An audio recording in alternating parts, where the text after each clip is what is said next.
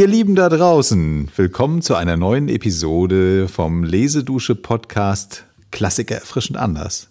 Ja, wir begrüßen euch ganz herzlich bei uns im Lesedusche Studio. Zunächst einmal recht herzlichen Dank für eure wundervollen Rückmeldungen zu unserer letzten Episode zur Gräfin Fanny zu Reventlow. Mhm. Da haben wir sehr viele intensive Zuschriften bekommen. Und der O-Ton ging zum Teil dahin, dass ihr gerne noch ein bisschen mehr aus dem Leben dieser interessanten Frau erfahren hättet. Und deswegen haben wir uns dazu entschlossen, in dieser Episode noch eine Nachlese zu veranstalten, wie wir das so nennen. Ja, wollten wir einfach mal ausprobieren, weil wir auch schon häufiger das Gefühl hatten, wir haben noch so viele Texte am Wickel gehabt, die dann im Gespräch gar nicht zum Tragen kamen.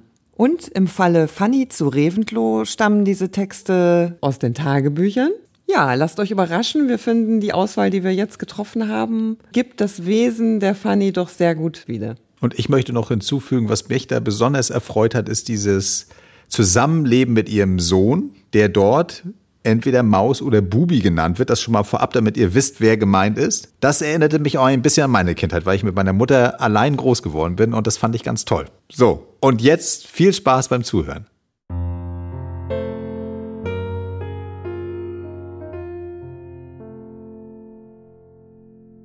10. August. Wieder in der Arbeit. Aber weiß der Teufel, ich mag nicht mehr arbeiten, seit ich etwas Blut geleckt. L'Inondation von Solar. Viele innere Schmerzen, das geht nimmer lange so. Mich für Versicherung engagieren lassen. Und neue Übersetzung. Zwei Witze für den Simplicissimus.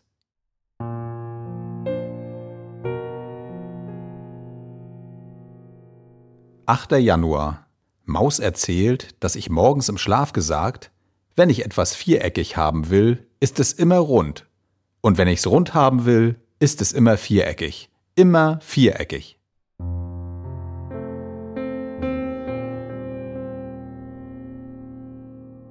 Erster Januar. Mondnacht und viel wach gelegen und nachgedacht, wie schön und reich das Leben doch ist. Man liebt es doch über alle Begriffe und hängt daran. Schrecklicher Gedanke, diese wundervolle Welt mit allen Schmerzen und Freuden einmal zu verlassen. 9. Januar. Nachmittags in der Küche uns aufgewärmt. Abends Schmalzkuchen fabriziert und dabei Bubi Homer vorgelesen. Greulich unzufrieden bin ich mit mir, dass ich nervös, zapplig bin, rauche und spinne. Man kann aber nicht allen Sonnenschein aus sich selbst produzieren. Etwas muss von außen kommen, etwas hell muss es um einen her sein, sonst kommen die zurückgedrängten Finsternisse aus allen Ecken.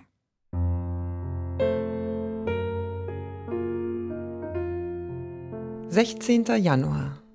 Geträumt, dass ich mit Achilles im Husumer Rittersaal tanzte und maßlos verliebt.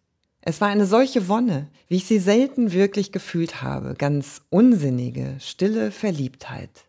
Um uns tanzten andere Leute. Maja, ganz allein, kam an uns vorbei mit stillseligem Gesicht. Wir tanzten, ganz eng. Meine Füße berührten kaum den Boden. Noch ganz beseligt aufgewacht.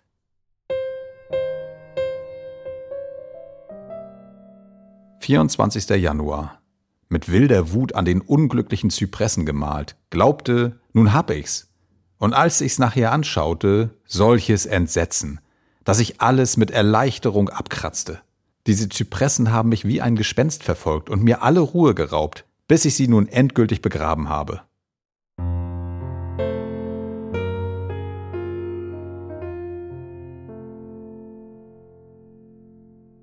Achtzehnter September.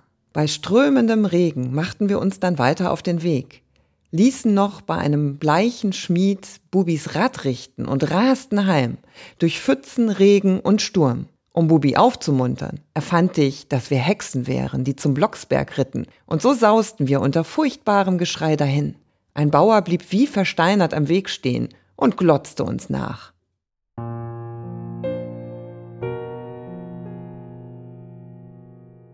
Achtundzwanzigster September. Aber dann dachte der liebe Gott, nun ist's genug und spielte mir noch einen miserablen Streich.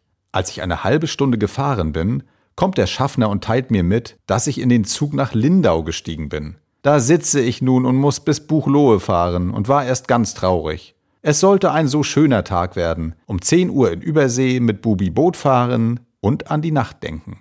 Also um halb zehn in Buchlohe, nach München zurück, um zwölf dort, rasch eine Tasse Kaffee heruntergestürzt und in den Zug nach Übersee, der um zwei dort sein soll.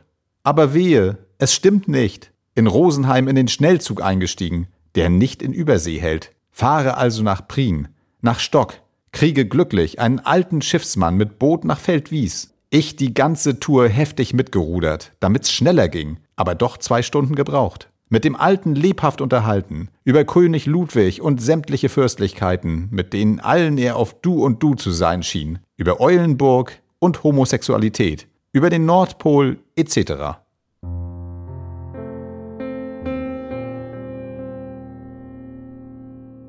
Siebter Juli. Abends Gespräch mit Bubi. Richard und Leni hätten ihm gesagt, man müsste einen Mann lieben, um Kinder zu bekommen. Weißt du, wie etwas gesäet wird? Das ist so ein Aberglaube im Volk. Soll ich nun den Richard darüber aufklären, dass die Kinder sich von selbst in der Mutter entwickeln? Ich? Warum fragt er seine Eltern nicht? Ja, seine Mutter geniert sich, über so etwas mit ihm zu sprechen, und sein Vater weiß nichts davon. Leni sagt auch, man müsste irgendwas miteinander tun, um Kinder zu kriegen. Dann hat ihm Leni von einem Mädchen erzählt, das jeden Tag mit einem anderen Buben herumliefe. Ich versuche ihm zu erklären, dass es Menschen gibt, die selten und andauernd lieben und andere, die es oft tun. Zitiere mich als Beispiel. Ja, Mamai, sagt die zwölfjährige Weisheit. Ich weiß schon, dass du so bist, aber ich glaube, ich bin darin ganz anders. Aber ich weiß nicht, wie ich es einem Mädchen sagen soll, dass ich es lieb habe. Ich glaube, ich würde mich genieren. Das war abends im Bett und ich war drauf und dran, ihm alles auseinanderzusetzen.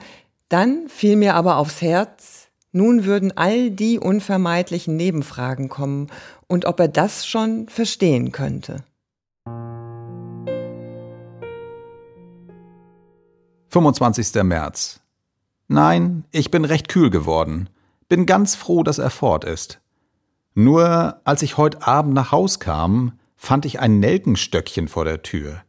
Das war wieder lieb, und ich pflege es recht schön, während die schönen Gefühle meines Herzens entschieden zu welken beginnen.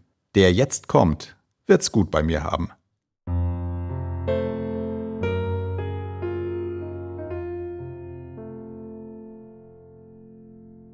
Ja, was für ein schönes Schlusswort. Also ich würde gerne mal zu Fanny eingeladen werden mich hat das jetzt in der ganzen Beschäftigung mit ihr wirklich fasziniert. Das Leben, ihre Art, wie sie dieses Leben genommen hat und würde sehr gerne ein Gespräch mit ihr führen und auch gerne den ein oder anderen Wein dazu trinken. Das ist eine ganz vorzügliche Idee. Ich möchte noch ein kleines Schlusswort an unsere neuen Follower und Followerinnen, Hörerinnen und Hörer richten. Bitte hört euch das Gespräch dann auch noch an. Also wenn ihr jetzt eingestiegen seid mit der Nachlese, geht bitte eine Episode zurück. Da hört ihr unser Gespräch über das Leben der Gräfin Fanny zu Reventlow. Also viel Spaß und lasst uns gerne wissen, was ihr von der Nachlese haltet. Ja, das interessiert uns. Ansonsten hören wir uns nächste Woche. Bis bald. Tschüss.